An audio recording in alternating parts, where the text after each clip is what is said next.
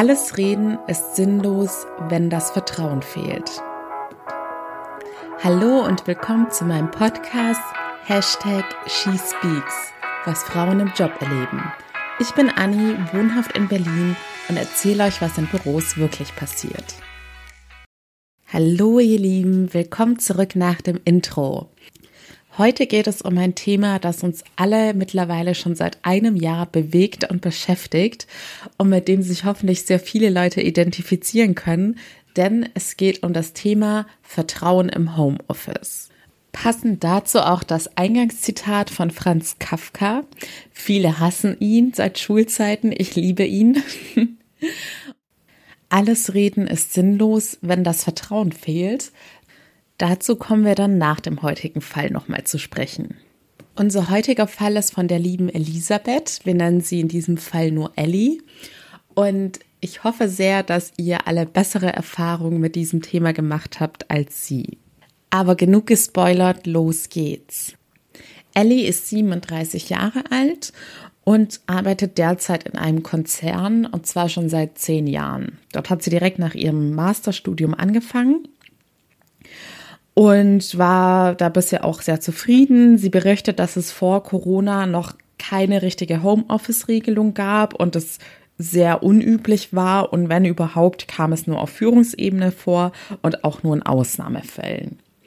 Als dann vor circa einem Jahr der Lockdown kam, der uns natürlich alle überraschte, hatte ihr Unternehmen auch verhältnismäßig spät reagiert. Es fing ja damals alles schon Anfang Mitte März an. Und da sind dann auch schon die meisten ins Homeoffice gewechselt. Bei ihr hat es dann bis April gedauert, bis die Homeoffice-Regelung, also auch Vollzeit-Homeoffice, in Kraft getreten ist. Von April bis Mai war dann das gesamte Team auch komplett im Homeoffice. Und dadurch, dass es davor eher die Ausnahme als die Regel war, war es natürlich auch eine sehr ungewohnte und plötzliche Umstellung. In ihrem Team sind noch fünf andere Leute. Es ist also ein sechsköpfiges Team unter ihrem Chef. Und ihr Chef war dann auch mit dieser Umstellung etwas überfordert, beziehungsweise Ellie sagt, dass sie das Gefühl hatte, dass es unternehmensweit so war, dass es einfach durch diese ungewohnte Situation für viele eine Herausforderung war und dementsprechend auch nicht perfekt damit umgegangen wurde. Ihr Tag war dann gleich zu Beginn des Homeoffices sehr strukturiert und durchgetaktet und es gab sehr viele fixe Meetings, an denen sie teilnehmen musste. Sie erzählt, dass jeder Tag schon morgens um 8 Uhr mit einem Teammeeting begonnen hat, an dem dann ihr Team plus Chef teilnehmen musste und man über alles, was an diesem Tag ansteht und erledigt werden sollte, gesprochen hat. Nach diesem Meeting folgten dann meistens mehrere andere Meetings, weil sie auch mit verschiedenen Abteilungen oder in verschiedenen Konstellationen einen sogenannten Jour Fix hatte. Jour Fix wird euch wahrscheinlich was sagen oder den meisten unter euch. Das ist sozusagen einfach ein meistens im Wochenrhythmus regelmäßiges Meeting. Zusätzlich dazu hatte sie dann immer noch abends also seit dem Homeoffice nochmal einen fixen Termin mit ihrem Chef. Da sagt sie, es gab keine bestimmte Uhrzeit. Es war sozusagen einfach nach Feierabend vereinbart, dass er sich dann telefonisch nochmal bei ihr meldet und dann sozusagen nochmal ein Checkout mit ihr macht und bespricht, wie der Tag war, was gut gelaufen ist, was schlecht gelaufen ist und vor allem auch, was gemacht wurde und was liegen geblieben ist beziehungsweise telefonisch war jetzt vielleicht missverständlich ausgedrückt, denn für Ellis Fall ist auch wesentlich, dass sie kein Geschäftshandy hatte. Das heißt, sie war telefonisch auch wirklich nur erreichbar, wenn sie dann vor ihrem Laptop an ihrem Arbeitsplatz saß. Das war dann dementsprechend auch schon die erste Schwierigkeit, denn sie wusste, wie gesagt, nicht genau, wann dieser Anruf ihres Chefs kommt. Und beschreibt auch, dass es in ihrer Abteilung sowieso schon üblich war, dass man nie um 18 Uhr den Stift fallen lässt, sondern es schon eher die Regel war, dass man länger arbeitet. Aber jetzt hatte sie diesen zusätzlichen Faktor, dass sie auch von der Feierabendzeit ihres Chefs abhängig war. Sie erzählt, dass vor allem die ersten Wochen sehr schlimm für sie waren, da sie den ganzen Tag fast nur mit Meetings durchgetaktet hatte und zusätzlich dazu noch immer flexibel erreichbar sein musste. Also es gab nicht nur die vorher vereinbarten Meetings plus diesen Abendcall, sondern auch jederzeit irgendwelche Anrufe von anderen Teamkollegen oder Abteilungen. Und so kam es dann auch, dass sie ein gewisses Pflichtgefühl entwickelt hat, beziehungsweise sich sehr gestresst gefühlt hat, da sie die selbstverständlichsten Dinge, die man auch im Büroleben so handhabt, wie zum Beispiel sich mal einen Kaffee machen oder auf Toilette gehen, sich dann kaum noch getraut hat, weil sie immer befürchtet hat, dass genau in der Minute, an der sie dann nicht am PC sitzt, ein Anruf eintrudelt. Außerdem war es natürlich so, dass sie nicht nur dafür bezahlt worden ist, an Meetings teilzunehmen, sie musste natürlich zusätzlich dazu noch ihr Tagesgeschäft erledigen und ja, in Anführungsstrichen noch richtig arbeiten. Das heißt, da waren die Überstunden dann sowieso schon vorprogrammiert, weil sie einerseits in diesen Meetings präsent sein musste, andererseits danach noch die Dinge, die in den Meetings besprochen worden sind oder die sie sowieso tagtäglich zu tun hatte, noch erledigen musste. Ellie meint auch, dass sie sich überhaupt nicht mit diesen ganzen Social Media Trends, die dann zum ersten Lockdown aufgetaucht sind, diese Challenges oder Bananenbrot backen etc. identifizieren konnte, weil ihr Tag viel voller war als vor dem Lockdown und sie die Freiheiten, die manche durch das Homeoffice dann genossen haben, überhaupt nicht erlebt hat. Für sie war es dann eher das Gegenteil, dass sie noch mehr Stress und Termine hatte und Aufgaben als zuvor. Außerdem wohnt Ellie mit ihrem Lebensgefährten zusammen, der ebenfalls im Homeoffice war. Allerdings verlief es bei ihm alles etwas entspannter, denn er hatte auch schon vor Corona häufiger mal Homeoffice, daher war da schon eine gewisse Routine drin. Und er war dann auch sehr überrascht, dass Ellie so extrem gestresst war und kontrolliert wurde, denn er wäre auch gerne mal in der Mittagspause einfach mit ihr spazieren gegangen und hätte die Zeit, die beide jetzt potenziell mehr zusammen hätten verbringen können, auch gerne besser genutzt, aber hat festgestellt, dass seine Freundin einfach immer total erledigt war nach der Arbeit und dann einfach nur noch ins Bett fallen wollte. Außerdem musste Ellie nicht nur an zahlreichen Meetings teilnehmen, sie musste auch so eine Art schriftliches Protokoll für ihre Arbeit ablegen. Das musste sie zum Wochenanfang und zum Wochenende machen und auch in verschiedenen Konstellationen. Also sie musste an ihren Chef reporten beziehungsweise an das Team. Dann muss, musste sie nochmal in größerer Runde mit mehreren Abteilungen einen Bericht abstatten. Und so kam es dann, dass sie meinte, dass sie insgesamt drei Wochenberichte abgeben musste, also in denen sie sozusagen erzählt hat, was sie gemacht hat oder was ansteht.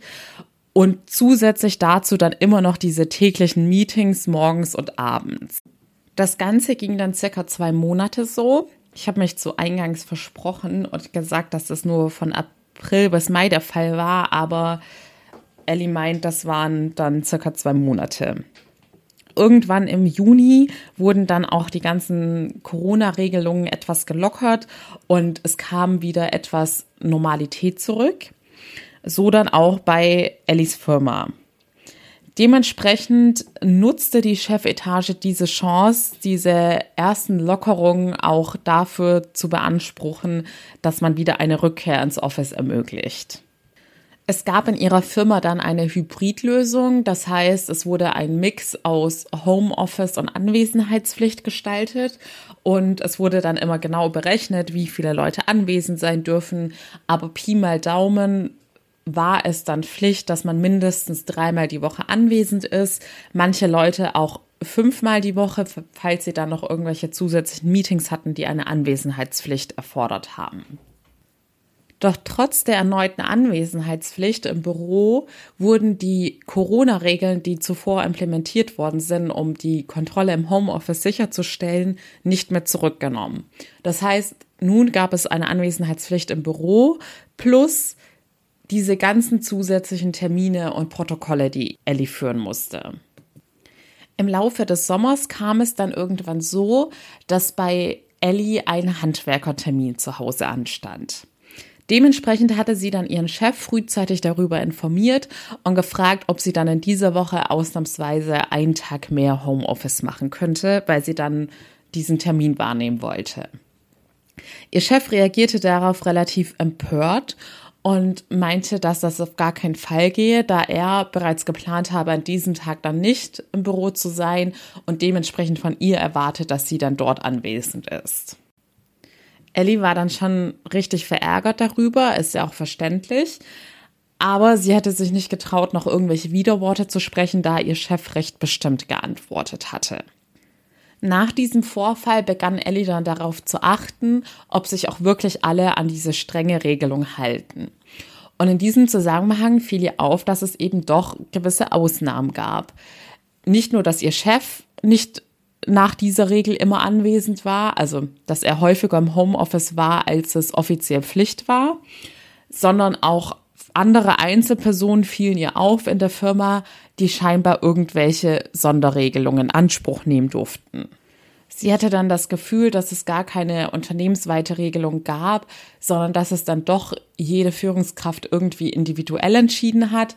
Und in ihrem Team war es eben so, dass ihr Chef es sehr streng gehandhabt hat, aber quasi mit zweierlei Maß gemessen hat, da er selbst sich nicht immer daran gehalten hat. Das Team von Ellie hat sich dann auch untereinander darüber ausgetauscht und es waren alle ziemlich genervt. Zumal es auch so war, dass gerade in Ellies Fall sie einen sehr langen Anfahrtsweg hatte. Also sie meint, sie braucht über eine Stunde von Tür zu Tür, unabhängig davon, ob sie mit dem Auto fährt oder die öffentlichen Verkehrsmittel wählt.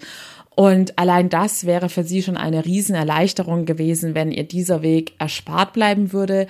Und sie würde das dann wahrscheinlich sowieso dann in mehr Arbeitszeit investieren, anstatt in mehr Freizeit. Und deshalb konnte sie es auch irgendwie nicht nachvollziehen, was jetzt die Beweggründe waren, dass man Mitarbeiter zwingt, anwesend zu sein. Unabhängig davon kam natürlich hinzu, dass eine weltweite Pandemie herrscht und dementsprechend auch ein gesundheitliches Risiko in Kauf genommen wird, wenn man die Mitarbeiter zwingt, wieder zurück ins Büro zu kommen. In Ellis Unternehmen findet jährlich eine Mitarbeiterbefragung statt. So geschehen dann auch letztes Jahr im Sommer. Und dieses Mal war auch Teil der Mitarbeiterbefragung, wie die Mitarbeiter zum Thema Homeoffice stehen, beziehungsweise ob das Unternehmen angemessen zum Beginn der Pandemie reagiert hat und wie die Maßnahmen beurteilt werden. In diesem Zusammenhang hatten dann alle Mitarbeiter, mit denen Ellie Kontakt pflegt, also auch aus anderen Abteilungen, hatten sich dann untereinander abgestimmt, nachdem diese Umfrage stattgefunden hat und waren sich da auch alle einig, dass sie im Rahmen dieser Corona-Maßnahmen alle angegeben hatten, dass sie sich über mehr Homeoffice freuen würden. Im Herbst wurde dann auch die ausgewertete Umfrage bzw. die Ergebnisse vorgestellt und tatsächlich konnte man dann auch in den Ergebnissen erkennen, dass es eine klare Präferenz gab, dass sich die Mitarbeiter mehr Homeoffice wünschen. Nichtsdestotrotz wurde danach nichts geändert oder angepasst und es bestand weiterhin diese mindestens dreitägige Anwesenheitspflicht. Bevor es dann zum zweiten Lockdown kam, gab es erneut einen Vorfall, bei dem Ellie sich Homeoffice gewünscht hätte, beziehungsweise eine kleine Ausnahme gewünscht hätte. Denn sie berichtet, dass sie sehr starke Periodenbeschwerden hatte. Und es war eben ein Zustand, in dem sie sich nicht hätte krank schreiben lassen wollen, aber sie wusste, dass es ihr gut tun würde, wenn sie einfach ein bisschen mehr Ruhe hat, sich den Arbeitsweg erspart und die Mittagspause auch einfach für einen kurzen Powernap hätte nutzen können. Sie hat sich dann vertrauensvoll an ihren Chef gewandt und das vorgeschlagen, aber auch hier wurde dieser Vorschlag abgeschmettert und er bestand darauf, dass sie ins Büro fährt. Seit diesem erneut gescheiterten Versuch hat Ellie es dann auch unterlassen, erneut irgendwie nachzufragen, ob sie mehr Homeoffice haben könnte und hat sozusagen resigniert. Sie erzählt, dann kam natürlich der zweite Lockdown und ihr Unternehmen hat es dann immer so gehandhabt, wenn der öffentliche Druck so groß war, wurde dann wieder Vollzeit Homeoffice erlaubt, aber tatsächlich immer nur für den kurzmöglichsten Zeitraum. Und sobald es wieder irgendwelche Lockerungen gab, gab es dann wieder eine gewisse Anwesenheitspflicht. Sie ist auch der Meinung, dass ihr Unternehmen nicht wirklich etwas in der Zeit gelernt hat und dass sobald es wieder möglich ist, dann eine volle Anwesenheitspflicht für alle herrschen wird und Homeoffice wieder nur die absolute Ausnahme sein wird. Ellie ist mit dieser Gesamtsituation sehr unzufrieden und merkt, dass es total auf ihre Stimmung und Motivation drückt. Und sie wünscht sich auch, dass es endlich eine offizielle gesetzliche Regelung gibt, die es Mitarbeitern ermöglicht, frei darüber zu entscheiden, beziehungsweise ihnen ein gewisses Recht einräumt, auch Homeoffice in Anspruch zu nehmen. So, das war Ellis Erfahrung mit dem Thema Homeoffice und Vertrauen. Und ich würde gleich direkt mal von meinen Erfahrungen berichten. Also ich hatte das Glück, dass ich auch schon vor Corona in den Genuss des Homeoffices gekommen bin. Also auch bei anderen Arbeitgebern, bei denen ich dann eben vor der Pandemie war. Und da hatte ich zum Beispiel einmal die Konstellation, dass meine Chefin in New York gelebt hat und dementsprechend war es dann auch für sie gar nicht so essentiell, dass ich dann physisch anwesend im Office bin, weil ich in Berlin gewohnt habe und wir dann sowieso das meiste schon damals über Videocalls und online geregelt haben.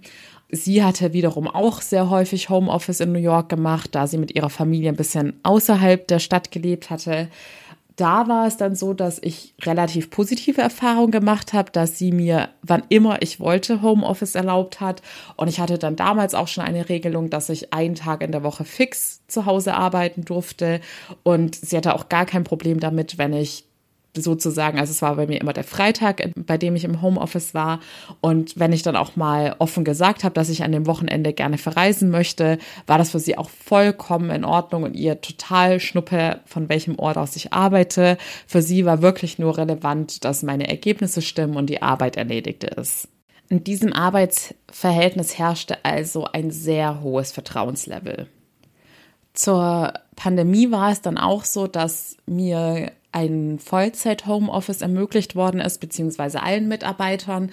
Und damals hatten meine Schwester und ich die Chance genutzt, dann auch zu unseren Eltern in unsere Heimatstadt zurückzukehren.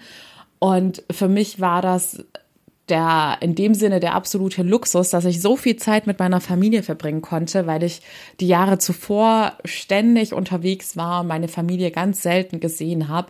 Und es ist einfach ein Riesenunterschied, wenn man sich mal kurz einen Kaffee holt und da mit seinem Papa ein Pläuschen halten kann, als wenn man jetzt auf der Arbeit immer nur seine Kollegen sieht. Also diesen Aspekt des Homeoffices habe ich sehr genossen. Aber natürlich muss man auch hier sagen, ich verstehe es absolut, dass jetzt zum Beispiel eine Mutter, die dann die Kinder noch zu Hause hat, statt in der Schule oder in der Kita, einfach zusätzlich dazu gestresst ist oder dass eine Person, die alleine in ihrer kleinen Einzimmerwohnung sitzt, dann auch das Gefühl hat, dass ihr die Decke auf dem Kopf fällt. Also da hatte ich dann auch einfach wieder sehr viel Glück, dass ich es positiv gestalten konnte und mehr Quality Time, sage ich jetzt mal, mit meiner Familie hatte, meine Eltern mehr gesehen habe. Aber arbeitstechnisch war es schon so, dass ich ähnlich wie bei Ellie festgestellt habe, dass es zu sehr, sehr vielen Kontrollen und doch sehr wenig Vertrauen kam. Und bei mir war es auch so, dass ich mich viel gestresster gefühlt habe als zu normalen Office-Zeiten, weil es einfach so war, wenn man ins Büro geht, dann hatte man wenigstens, wenn man nach Hause gegangen ist, irgendwie einen klaren Schlussstrich und Feierabend. Aber im Homeoffice war man halt doch irgendwie ständig erreichbar und ich verstehe auch absolut dieses Pflichtgefühl, das Ellie hatte oder dieses permanente Stressgefühl, dass man diesen Anforderungen entsprechen möchte, ständig erreichbar zu sein und dass man auch tatsächlich Angst hat, jetzt gerade eine wichtige Nachricht oder einen Anruf zu verpassen und sich dementsprechend viel weniger Freiheiten herausnimmt, als man sie sonst im Büro hätte, weil man da ja auch einfach mal mit Kollegen tratscht oder sich einen Kaffee kocht, auf Toilette geht, die natürlichsten Dinge einfach erledigt ich kenne auch viele, die sich im Homeoffice zum Beispiel gar nicht trauen würden, sich mal die Zeit zu nehmen, die Spülmaschine auszuräumen. Aber im Endeffekt würde man das ja genauso handhaben, wenn man im Büro ist, sich in der Küche was zu trinken holen möchte, aber gar kein Geschirr mehr da ist. Dann müsste man auch erstmal kurz den Abwasch machen oder eben die Spülmaschine anstellen oder ausräumen. Innerhalb meines Teams hatte ich aber auch mal wieder sehr viel Glück, da ich da mit super tollen Menschen zusammengearbeitet habe und wir ein perfektes Vertrauensverhältnis untereinander hatten. Also da habe ich es nie in Frage gestellt, ob jemand tatsächlich arbeitet und es war mir auch egal, wenn jemand seine Arbeit schneller erledigt hat und dementsprechend mehr Freizeit hatte oder früher in den Feierabend gegangen ist. Ganz im Gegenteil, ich habe mich dann für die Leute auch gefreut, weil ich einfach dieses Grundvertrauen in das Team hatte, dass jeder seine Aufgaben bestmöglich erledigt. Und wir hatten auch vor dem Homeoffice lange genug zusammengearbeitet, um dieses Vertrauen aufzubauen und die Gewissheit zu haben, dass ich es mit sehr guten Mitarbeitern zu tun habe und dementsprechend hatten es die Leute in meinem Team auch absolut verdient, dass ich ihnen da sozusagen blind vertraue und ihnen auch die Eigenverantwortung überlasse, sich ihre Zeit so einzuteilen, wie es für sie am besten passt. Und ich habe dann dafür dann dementsprechend auch was zurückbekommen. Also das Team war motiviert, trotz der schwierigen Umstände. Und wer Vertrauen schenkt, erhält auch immer Vertrauen zurück. In meinen Augen ist es Aufgabe der Führungskraft, die sogenannte Vertrauensspirale in Gang zu setzen. Denn das Vertrauen, das die Führungskraft im Vorschuss gibt, wird immer mit Gegenvertrauen honoriert. Und das ist halt nun mal die Krux beim Vertrauen. Man muss dieses Risiko eingehen und einen Vorschuss gewähren. Und man macht sich dementsprechend natürlich auch auf eine gewisse Weise verwundbar. Aber alle, die sich dazu entschließen, zu misstrauen, möchten eben dieses Risiko nicht eingehen. Und wie gesagt, ich gehe mal davon aus, dass es bei den meisten die Regel war, dass sie ihr Team auch schon vor dem Homeoffice kennengelernt haben und genug Zeit gehabt haben, dieses Vertrauen aufzubauen. Also und auch schon zu Bürozeiten hätte man eigentlich lernen können, dass Arbeit nicht das ist, was man durch Anwesenheit sehen oder überprüfen kann. Im Büro sowie im Homeoffice sollte eigentlich nur eine ergebnisorientierte Arbeitsweise zählen. Also alle tatsächlichen Resultate, die das Unternehmen auch voranbringen, all seinen Zielen, statt dass man irgendwelche Anwesenheitszeiten kontrolliert. Es gibt auch zahlreiche Untersuchungen, die belegen, dass ein höheres Vertrauen in die Mitarbeiter auch immer in einem positiven Zusammenhang mit der Leistung der Mitarbeiter steht, als auch mit allen Aspekten der Arbeitszufriedenheit. Also ich glaube, jede Person kennt es von sich selbst, dass wenn man das Gefühl hat, einem wird dieser Vertrauensvorschuss entgegengebracht, was ja auch impliziert, dass die Führungskraft dann auf die Leistungen vertraut und ein gutes Bild von dem Mitarbeiter hat, dann motiviert einen das automatisch und dann möchte man diese Person ja auch nicht enttäuschen, sondern darin bekräftigen und ihr zeigen, hey, du hast mir zu Recht vertraut und ich bringe genau die Leistung, die du von mir erwartest. Je mehr Freiheit, Flexibilität und Autonomie man den Mitarbeitern gewährt, desto mehr wird ihre Zufriedenheit steigern. Wenn die Mitarbeiter zum Beispiel die Möglichkeit haben, sich die Arbeitszeit im Homeoffice flexibler einzuteilen, kann jeder Mensch das individuell auf seine Bedürfnisse abstimmen und auch effizienter arbeiten. Ein wichtiger Aspekt ist dabei, was für eine Art von Kommunikation man festlegt. Es gibt die synchrone Kommunikation im Homeoffice. Das wäre jetzt, dass man zeitgleich kommuniziert, also zum Beispiel in einem Videocall. Natürlich in einem Videocall, verzeiht mir. Es ist noch sehr früher Morgen. Oder dass man asynchron kommuniziert. Das bedeutet, dass die Gespräche zeitlich getrennt sind und zum Beispiel jetzt in einem Chat, da kann dann einfach jeder antworten, wann es ihm gerade passt und er muss nicht sofort alles stehen und liegen lassen oder zeitgleich, wenn er gerade in einem anderen Telefongespräch ist, noch nebenher im Chat antworten, sondern so können sich die Mitarbeiter dann einfach ihre Arbeitszeit etwas effektiver gestalten. Ideal wäre natürlich einfach ein Mix aus beiden, dass man eben gewisse synchrone Termine hat oder Absprachen, aber die sollten sich natürlich auch im Rahmen halten und nicht so übertrieben wie in Ellis Fall sein. Und die restliche Zeit könnte man dann eben mit einer asynchronen Kommunikation gestalten. Ein wesentlicher Faktor an der Vertrauensfrage im Homeoffice ist natürlich auch die Größe des Teams und auch die Strukturen des Unternehmens, weil je mehr Leute da mitmischen und je unübersichtlicher das Ganze wird, desto schwieriger wird es natürlich auch von der Führungskraft sein, allen Leuten Vertrauen entgegenzubringen, weil es dann organisatorisch auch einfach schwieriger ist, mit allen Leuten gleich viel Kontakt zu halten und alles im Blick zu behalten. Und das kann man dann wirklich einfach nur durch gewisse Regeln lösen. Alternativ zu 10.000 verschiedenen Protokollen und Meetings würde ich jedem irgendein modernes Projektmanagement-Tool empfehlen. Da gibt es heutzutage eine riesen Auswahl auf dem Markt und auch ganz viele Gratis-Tools, die es jeder Führungskraft ermöglichen, dass das gesamte Team einen Einblick darauf hat, wer gerade an was arbeitet, wie viel Zeitaufwand das bedeutet, in welchem Stadium die jeweiligen Projekte und Aufgaben stecken. Und so kann das jeder Mitarbeiter individuell eintragen und es haben alle ein einheitliches Verständnis davon, wer gerade an was arbeitet. Natürlich muss man auch bei diesem Thema die andere Seite beleuchten.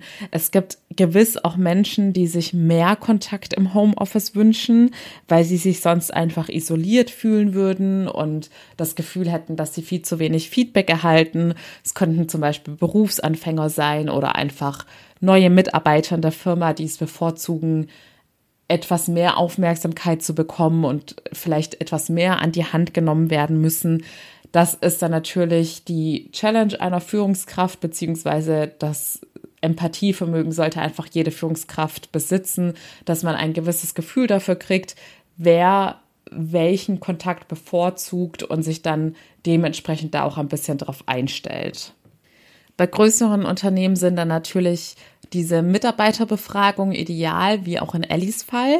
Es wurde quasi im ersten Schritt super umgesetzt aber es wurden dann nicht die richtigen Schlüsse draus gezogen. Also ich finde das immer sehr schade. Das war ja auch schon in der Folge der Backlash-Effekt der Fall, dass eine Befragung durchgeführt worden ist, man dann eine klare Antwort bekommen hat, aber diese Antwort dann nicht genutzt hat, beziehungsweise einfach ignoriert hat. Mangelndes Vertrauen geht natürlich mit mehr Kontrollen einher. Und dadurch, dass viele Firmen diesen Wunsch zu mehr Kontrolle entwickelt haben, gibt es auch eine dementsprechende Angst unter den Mitarbeitern, inwiefern sie denn kontrolliert werden, was möglich ist und was erlaubt ist. Möglich ist technisch gesehen heutzutage fast alles. Man kann die Mausbewegungen untersuchen, man kann die Tastaturschläge nachverfolgen, man kann den Bildschirm synchronisieren. Also die Möglichkeiten sind vielfältig. Viele Firmen rechtfertigen jetzt auch diese Überwachung damit, dass man im Homeoffice technischen Schwachstellen ausgesetzt ist und somit auch gleichzeitig einem höheren Risiko von Hackerangriffen. Also, wenn ihr diese Begründung bei euch im Unternehmen schon mal gehört habt, dafür, dass dann irgendwas Zusätzliches bei euch installiert worden ist oder kontrolliert worden ist, dann Obacht. Juristisch gesehen gibt es natürlich Grenzen bei der Überwachung im Homeoffice und heimliche Kontrollen sind dann nur erlaubt, wenn es tatsächlich einen berechtigten Verdacht auf ein pflichtwidriges oder strafbares Handeln zulasten des Unternehmens gibt. Meiner Meinung nach ist es ein Armutszeugnis, wenn man zu solchen Mitteln greift und seine Mitarbeiter regelrecht überwacht und dann sollte man sich einfach fragen, ob man mit den richtigen Leuten zusammenarbeitet, wenn man so wenig Vertrauen in seine Mitarbeiter hat. Denn dann sollte man ihnen auch nicht vertrauen, nur weil sie im Büro physisch anwesend sind. Daher gefällt mir auch Kafkas Spruch so gut, denn meiner Meinung nach ist es in der Realität einfach wirklich so und auch in jeder zwischenmenschlichen Beziehung, ob privat oder beruflich, dass alle Maßnahmen und noch so viele Meetings, Kontrollen und wie Kafka es so schön zusammengefasst hat, alles Reden sozusagen, sinnlos ist, wenn man einfach diese Basis des Vertrauens nicht hat. Dann kann man noch so viel überprüfen. Man macht die gesamte Beziehung dadurch kaputt. Man demotiviert seine Mitarbeiter und schießt sich am Ende selber ins Bein. Ich habe hier also eine ganz klare Meinung und finde, man sollte seinen Mitarbeitern immer das Vertrauen entgegenbringen. Und wenn man dann enttäuscht wird, hat man dann ja einfach die Bestätigung dafür, dass sich eine weitere Zusammenarbeit nicht lohnt. Deshalb bin ich absolut für das Homeoffice und hoffe von ganzem Herzen, dass es auch noch lange nach Corona so erhalten bleibt und viele Unternehmen da einfach lockerer werden und ihren Mitarbeitern diese Freiheiten gewähren. Denn wenn das Homeoffice richtig umgesetzt wird von Unternehmensseite und von den Führungskräften, dann ist es auch so, wie es sich quasi Ellies Partner in dem Fall gewünscht hatte, dass man viel mehr Freiheiten hat, seine Arbeit effizienter gestalten kann und seine Freizeit auch viel besser nutzen kann. Denn denkt immer dran, wir arbeiten, um zu leben und nicht umgekehrt. So, ich treffe jetzt erstmal wieder meinen Papa zu einem Kaffee in der Küche und ich wünsche euch einen wunderschönen Tag. Bis zur nächsten Woche.